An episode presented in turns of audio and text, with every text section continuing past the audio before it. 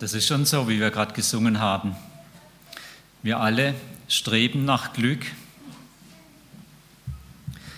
Wir alle suchen Lebensglück. Und das ist gut. Das ist berechtigt. Die Frage ist nur, wo? Wo kann ich es finden? Wie komme ich an diesen Punkt, dass ich über mein Leben sagen kann, ich liebe es?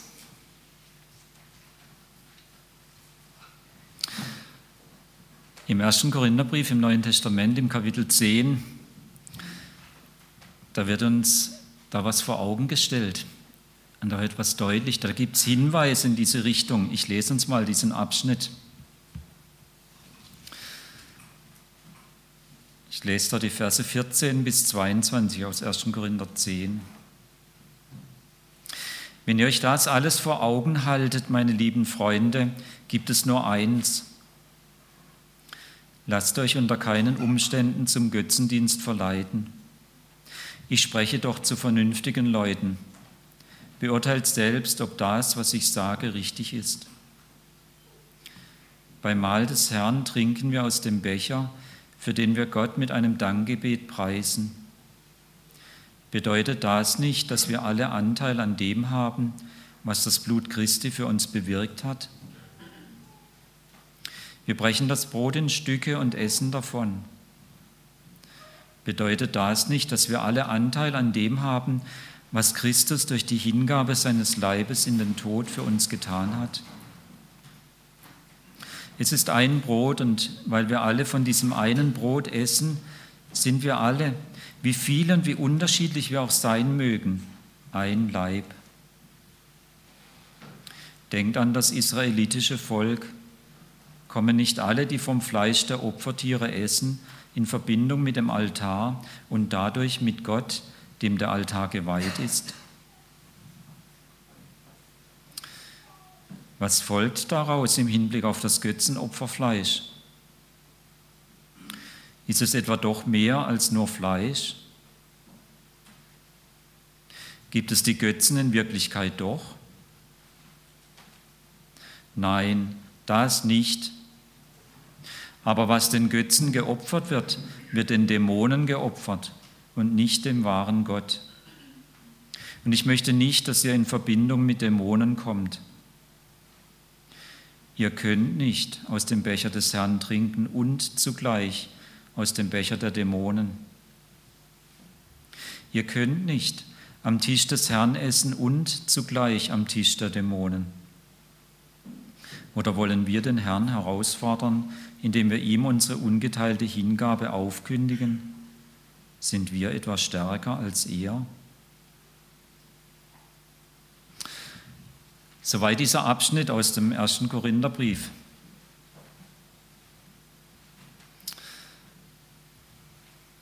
Ich glaube, dass man diesen Abschnitt zusammenfassen könnte mit folgender Behauptung. Weil echtes Glück nur bei dem Gott der Bibel zu finden ist, mache allein mit Jesus gemeinsame Sache.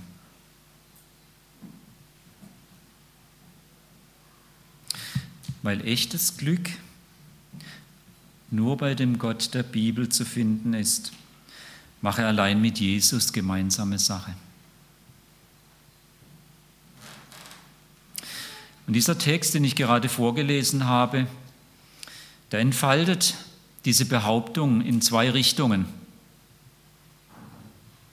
Die eine Richtung, ja zu Jesus. Und die zweite Richtung, Nein zu den Götzen. Ich möchte jetzt in dieser ersten Richtung ein bisschen nachgehen. Weil echtes Glück nur bei dem Gott der Bibel zu finden ist, lebe ein entschiedenes Ja zu Jesus.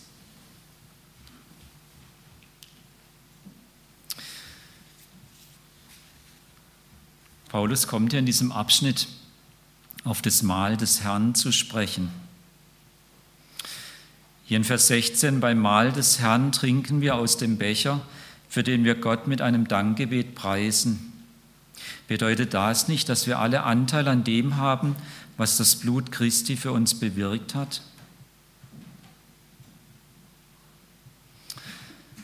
Er sagt damit, wer dieses Mahl mitfeiert, der hat Anteil an dem, was Christus für uns bewirkt hat. Und wenn ja von dem Blut Christi die Rede ist, dann meint es dieses, dass Jesus sein Leben hingegeben hat. Und es meint damit den Bundesschluss, den Gott in Christus mit der ganzen Menschheit, mit der ganzen Schöpfung geschlossen hat. Und er erwähnt diese uns wohlbekannten beiden Elemente, den Becher oder den Kelch und das Brot. Und er sagt, beides macht deutlich, wer daran teilnimmt, hat Anteil an dem, was Christus bewirkt hat durch sein Sterben und Auferstehen. Wer da davon isst, davon trinkt, der hat Anteil mit dem, was Gott in Christus getan hat. Gott war in Christus und versöhnte die Welt mit sich selber. Völlig unabhängig von uns. Völlig unabhängig von unserem Tun. Völlig unabhängig von unserem Verhalten.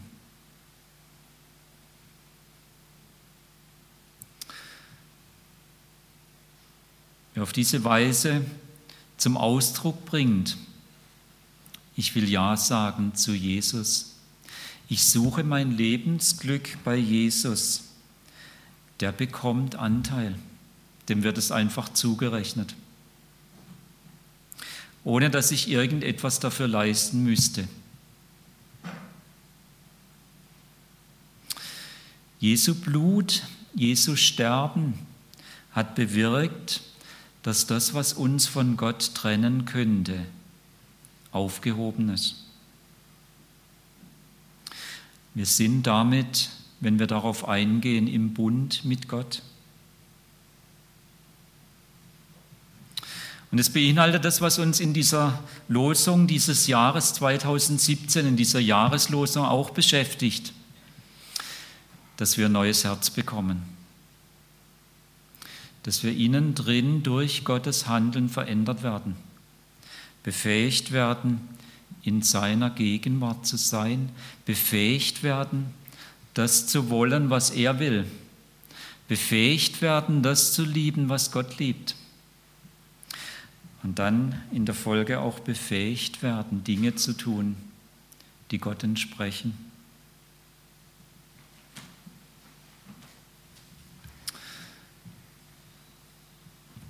Das Ja zu Jesus bringt uns in Verbindung mit dem dreieinigen Gott. Man könnte auch sagen, von diesem Gedanken des Kreuzes, an dem Jesus gestorben ist, her. Das repräsentiert die Vertikale. Wir sind in Verbindung mit dem dreieinigen Gott. Das hat aber immer sofort Konsequenzen, und zwar für die anderen neben uns. Wer so in Verbindung mit dem dreieinigen Gott kommt, der ist immer sofort auch mit all den anderen verbunden, die ebenfalls Ja zu Jesus gesagt haben. Hier ganz besonders nochmal dem Text, den Paulus hier geschrieben hat, in dem Element des Brotes an uns vor Augen gehalten. Hier Vers 17, es ist ein Brot. Damals hat man nicht schon vorbereitet die kleinen Stücke gemacht, sondern man hat in der Regel ein großes Fladenbrot miteinander geteilt. Das ging dann reihum und jeder hat sich ein Stück abgebrochen. Es ist ein Brot und weil wir alle von diesem einen Brot essen, sind wir alle, wie viele und wie unterschiedlich wir auch sein mögen, ein Leib.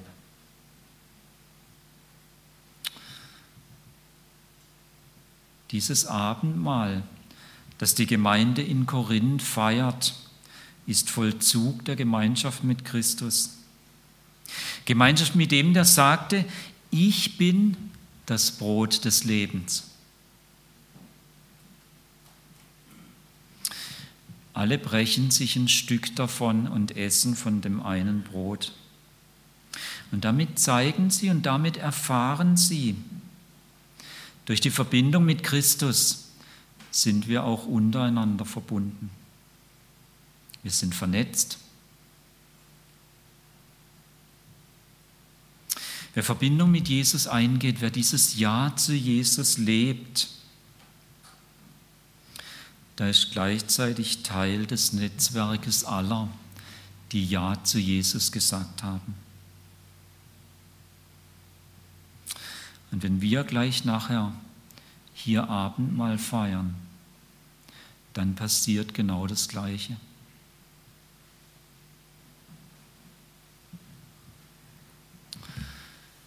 Dann ist eben nicht nur die Senkrechte des Kreuzes repräsentiert, sondern auch die Waagerechte.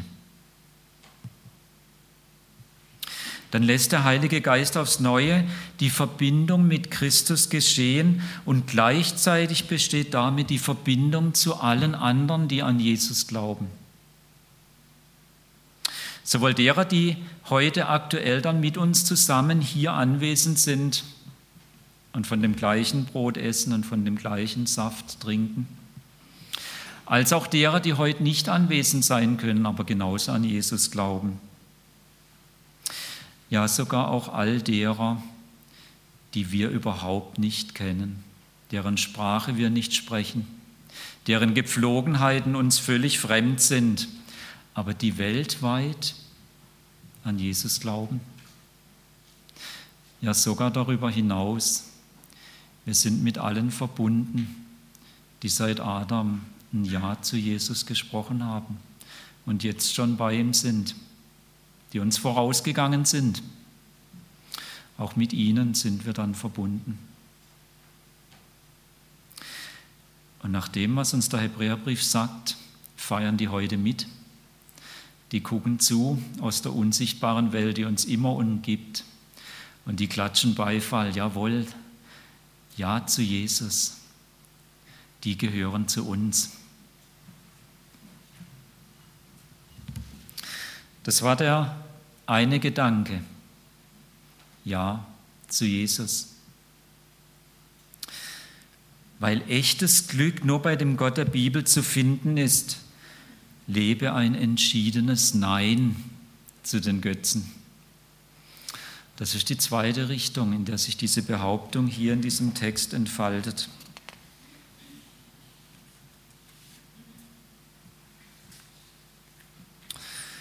Es ist eigentlich wie immer. Man kann nur ein klares Ja sprechen, wenn man auch fähig ist, ein klares Nein zu sprechen. Und umgekehrt. Nur wer ein klares Nein sprechen kann, kann auch ein klares Ja sprechen. Wer Verbindung mit Jesus eingeht, der positioniert sich.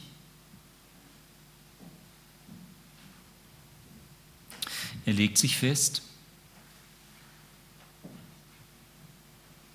Er bezieht einen Standpunkt.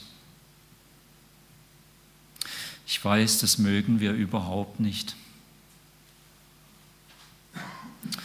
Das ist unserer Kultur immer mehr fremd. Man hält sich lieber die Optionen offen. Denn es ist ja schon erschreckend. Ich weiß ja genau, wenn ich mich festlege, dann fallen so und so viele andere Optionen hinten runter.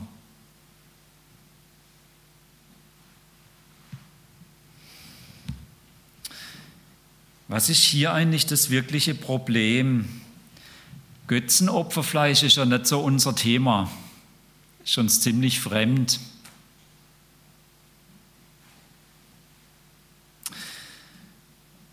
Und es ist schon spannend, wenn man jetzt nochmal hier hineinguckt in diesen Text.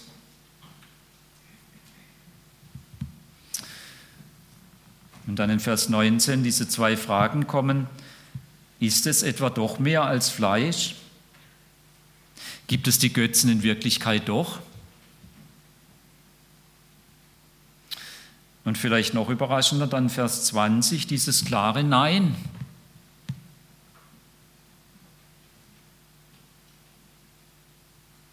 Paulus schreibt doch hier tatsächlich, dass es keine Götzen gibt. Was ist das Problem?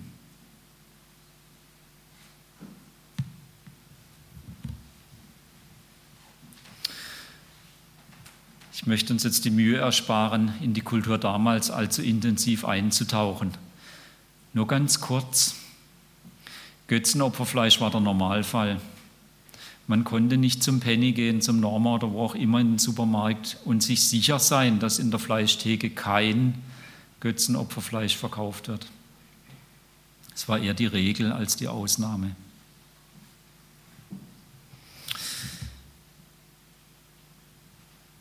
Und Paulus sagt hier, eigentlich gibt es die Götzen nicht. Wir müssen hier ein Kernproblem verstehen, um dann für unsere Kultur die richtigen Folgerungen zu ziehen. Der Zeit, die ich in Japan gelebt habe, hatte ich mal Gelegenheit, mit einem buddhistischen Priester ausführlicher zu sprechen.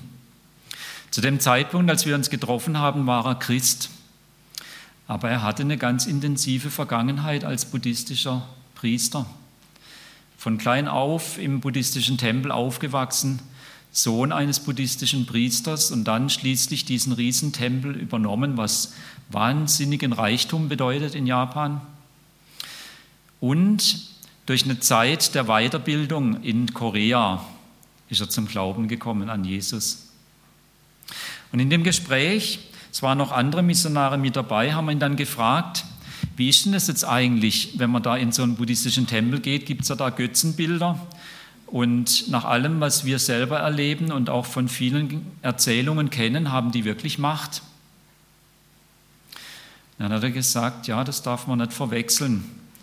Diese geschnitzten Statuen haben im Grunde keine Macht oder die Steine, die da aufgerichtet werden. Die Macht bekommen sie allein dadurch, wenn Menschen ihnen ihr Herz schenken. Wenn Menschen anfangen, diese Bilder, diese Statuen oder diese Steinsäulen oder was auch immer in Erwartung von Wohlstand und Sicherheit anzubeten. Nur dann bekommen sie Macht. Das ist das Kernproblem, worum es hier auch in diesem Text geht. Wir sollten uns nicht irritieren lassen von diesem Götzenopferfleisch. Das eigentliche Problem ist, dass Menschen in der Erwartung von Wohlstand, von Sicherheit anfangen, Dinge oder Personen anzubeten ihr Herz daran zu hängen.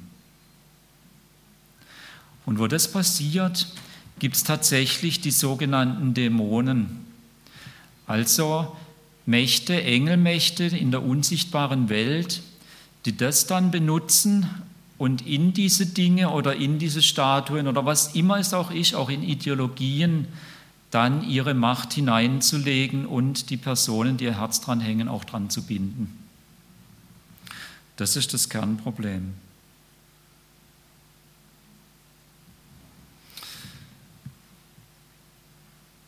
Der Mensch öffnet in der Erwartung, Wohlstand und Sicherheit zu finden, sein Herz. Und es wird dann schließlich auch dran gebunden. Die Götzen an sich sind nichts. Das Fleisch an sich ist kein Problem. Aber das, wie der Einzelne, mit welcher Haltung er dem gegenübertritt, da beginnt die Problematik. Und dann kommt es schließlich dahin, was dann Paulus hier abschließend in diesem Text ab Vers 21 zweimal schreibt, ihr könnt nicht. Ihr könnt nicht Jesus und. Also hier nochmal wörtlich, ihr könnt nicht aus dem Becher des Herrn trinken und zugleich aus dem Becher der Dämonen. Ihr könnt nicht am Tisch des Herrn essen und zugleich am Tisch der Dämonen. Es geht einfach nicht. Wir können unser Herz nur einmal verschenken.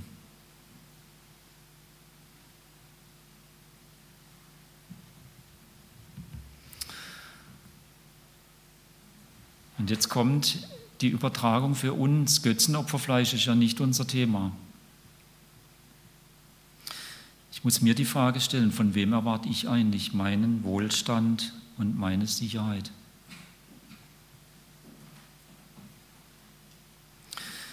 Wir alle kommen an Grenzen.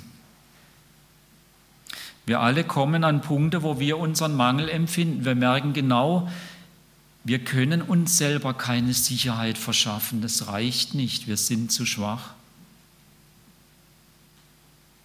Und wir alle kommen an Grenzen, wo wir genau merken und die Angst steigt, wie soll ich meinen Wohlstand sichern?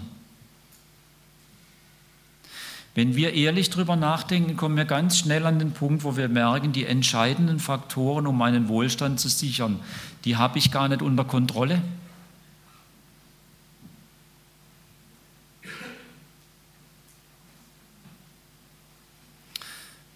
Und dann beginnt die Entscheidung. Wo wende ich mich jetzt hin, wenn ich hier meine Grenze sehe, meinen Mangel empfinde? Was mache ich jetzt angesichts dieser Angst? Wie sichere ich meinen Wohlstand? Und wie sorge ich für meine Sicherheit? Und da stehen wir genau vor dieser Entscheidung.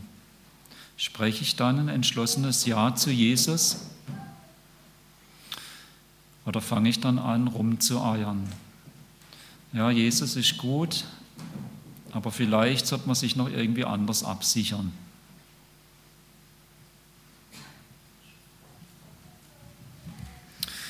Paulus sagte, ihr könnt nicht, das wird nicht funktionieren. Und dann ruft er nochmal in Erinnerung, was ich jetzt ausgeblendet habe. Ich habe ja nur diese Verse 14 bis 22 zum Thema gemacht heute. Vorne dran kommen noch 13 Verse in diesem Kapitel. Und da wird ständig das Volk Israel und das Erleben vom Volk Israel vor Augen gestellt, als warnendes Beispiel. Und er sagt, guckt euch das Volk Israel doch an. Dort ist genau das passiert, immer wenn es an diese Grenze kam, wo man gemerkt hat, jetzt wird es eng, wie ist es jetzt mit unserer Versorgung, mit unserem Wohlstand und wie ist es jetzt mit unserer Sicherheit. Und immer wieder, ganz schnell war dann dieser Gott, der uns aus Ägypten geführt hat und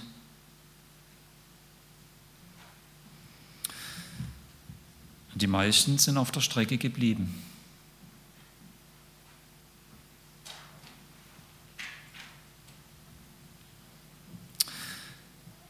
Und heute lockt uns Jesus und sagt, ja, such nach Glück, such nach Lebensglück. Aber hör auf, dich mit dem billigen Trost zufrieden zu geben. Jesus steht vor uns, wie wenn einer uns die Top-S-Klasse anbietet. Und wir sehen schon, dass es gar nicht schlecht wäre. Und dann drehen wir uns um und setzen uns auf unser altes, rostiges Fahrrad, wo die Kette quietscht und versuchen irgendwie weiterzukommen. Jesus lockt uns.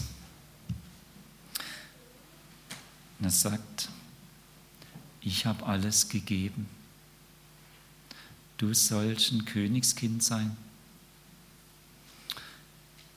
Echtes Glück findest du nur bei mir. Wirkliches Leben.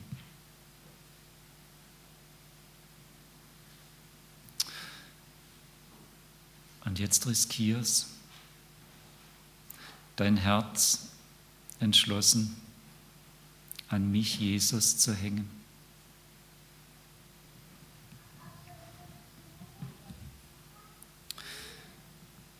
Und doch wird es ganz sicher immer wieder diese Stellen in unserem Leben geben, wo wir genau vor dieser Entscheidung stehen werden. Und wo es so verlockend scheint, nochmal was anderes mit an Bord zu nehmen, wo ich mein Herz irgendwie wie so eine Hintertür nochmal dranhänge. Martin Luther hat uns eine ziemlich gute Testfrage mitgegeben.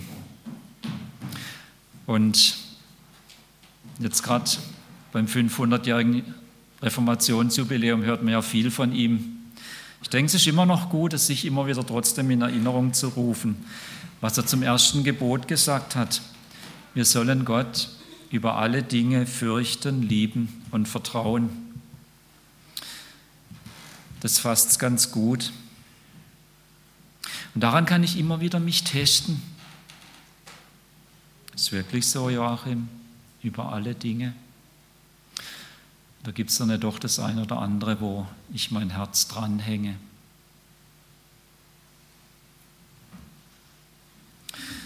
Und ich möchte einfach Mut machen, sich selber diese Frage zu stellen. Vertraue ich diesem Gott wirklich über alle Dinge?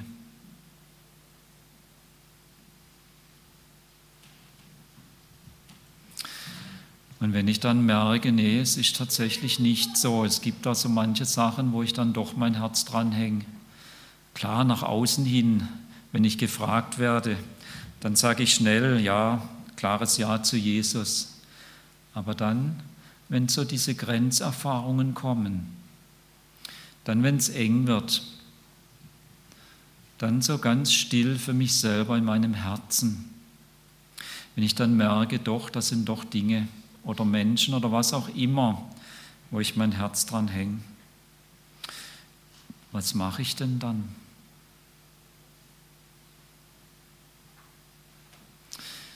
Dann hilft nur eins, sich gerade mit dem an Jesus wenden, das ihm ganz ehrlich sagen, was in meinem Herzen vor sich geht. Das ist nicht, dass Jesus das nicht wüsste und dass er irgendwie diese Information bräuchte. Nein, das ist für mich wichtig, dass ich ehrlich zu Jesus gehe und sage, ja genau, so steht es mit mir. Und dass ich damit zugebe, ich brauche diesen Retter. Nochmal aufs Neue durchbuchstabiere. Dass Jesus sein Leben für mich gegeben hat. Das hat es tatsächlich gebraucht. Und es braucht es immer wieder. Ich bin nicht gut aus mir selber heraus. Nur das, was Jesus in mein Leben bringt, das ist gut. Und wenn ich an diesen Punkt komme merke, ja, da ist tatsächlich was, wo ich eben kein Nein zu den Götzen spreche, sondern irgendwie doch aus Angst um meinen Wohlstand und meine Sicherheit mich an Dinge oder Personen hänge und nicht entschlossen an Jesus, dass ich dann das vor ihm neu zugebe und sage, Herr Jesus, ich brauche dich und ich brauche deine Hilfe. Ich brauche es, dass du mir ganz neu die Augen öffnest dafür, dass du allein wirkliches Leben gibst und dass du ganz neu mich deinen Frieden, der alles Denken übersteigt, erfahren lässt. Und ich brauche es, dass du noch mal ganz neu mir diese Freude, die nur du bringst, in mein Herz gibst. Und dass ich aus diesem Erleben heraus die Entschlossenheit gewinne, Nein zu den Götzen zu sagen.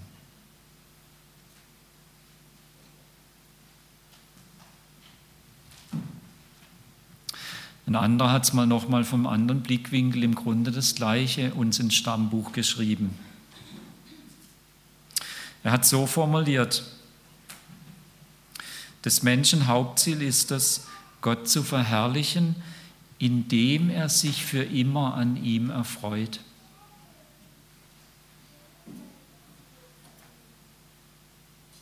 An was erfreue ich mich, wenn es wirklich eng wird? Wenn die Gesundheit wegbricht und kein Arzt sie mir zurückgeben kann? An was erfreue ich mich, wenn die Altersversorgung auf wackeligen Füßen steht? An was erfreue ich mich, wenn ich merke, meine Kompetenz reicht in meinem Fach immer weniger? Mein Arbeitsplatz ist irgendwie in Gefahr.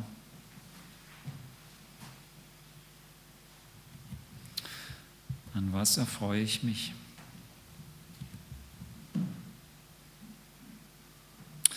Und dann gerade an diesen Punkten, in dem Verlassen auf Jesus, das nochmal neu festmachen. Ich will mit dir, Herr Jesus, gemeinsame Sache machen.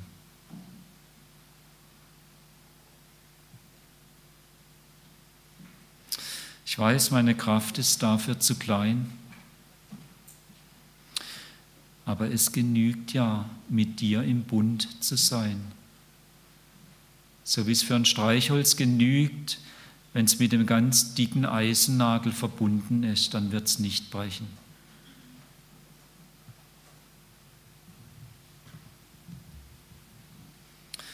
Und so lade ich jeden von uns ein, jetzt einfach für sich nochmal so zwei, drei Minuten im Herzen zu überlegen, wie ist das eigentlich bei mir? Und dann lade ich ein, nachher zum Abendmahl zu kommen und mit diesem Empfangen von Brot und Saft das zum Ausdruck zu bringen. Ja, ich möchte mit dir, Jesus, gemeinsame Sache machen.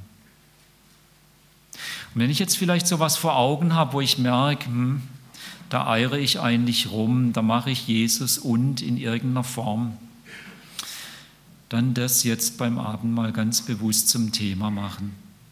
Dass Jesus sagen in meinem Herzen, du siehst, wie es da steht, hilf mir bitte, ich möchte mit dir gemeinsame Sache machen.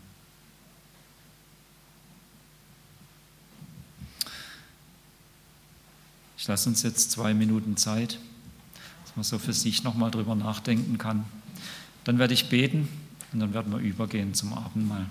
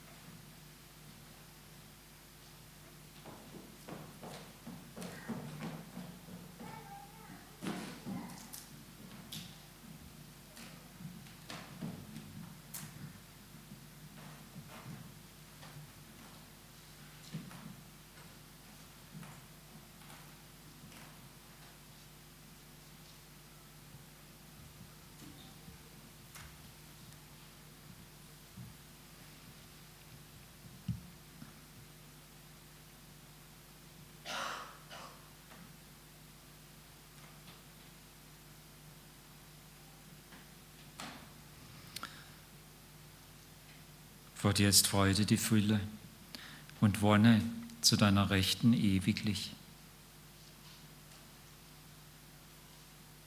Herr Jesus, und du selbst hast diese Suche nach Glück in unser Herz hineingelegt und hast dein Leben dafür gegeben, dass jeder von uns Leben und volles Genüge findet, echtes Lebensglück.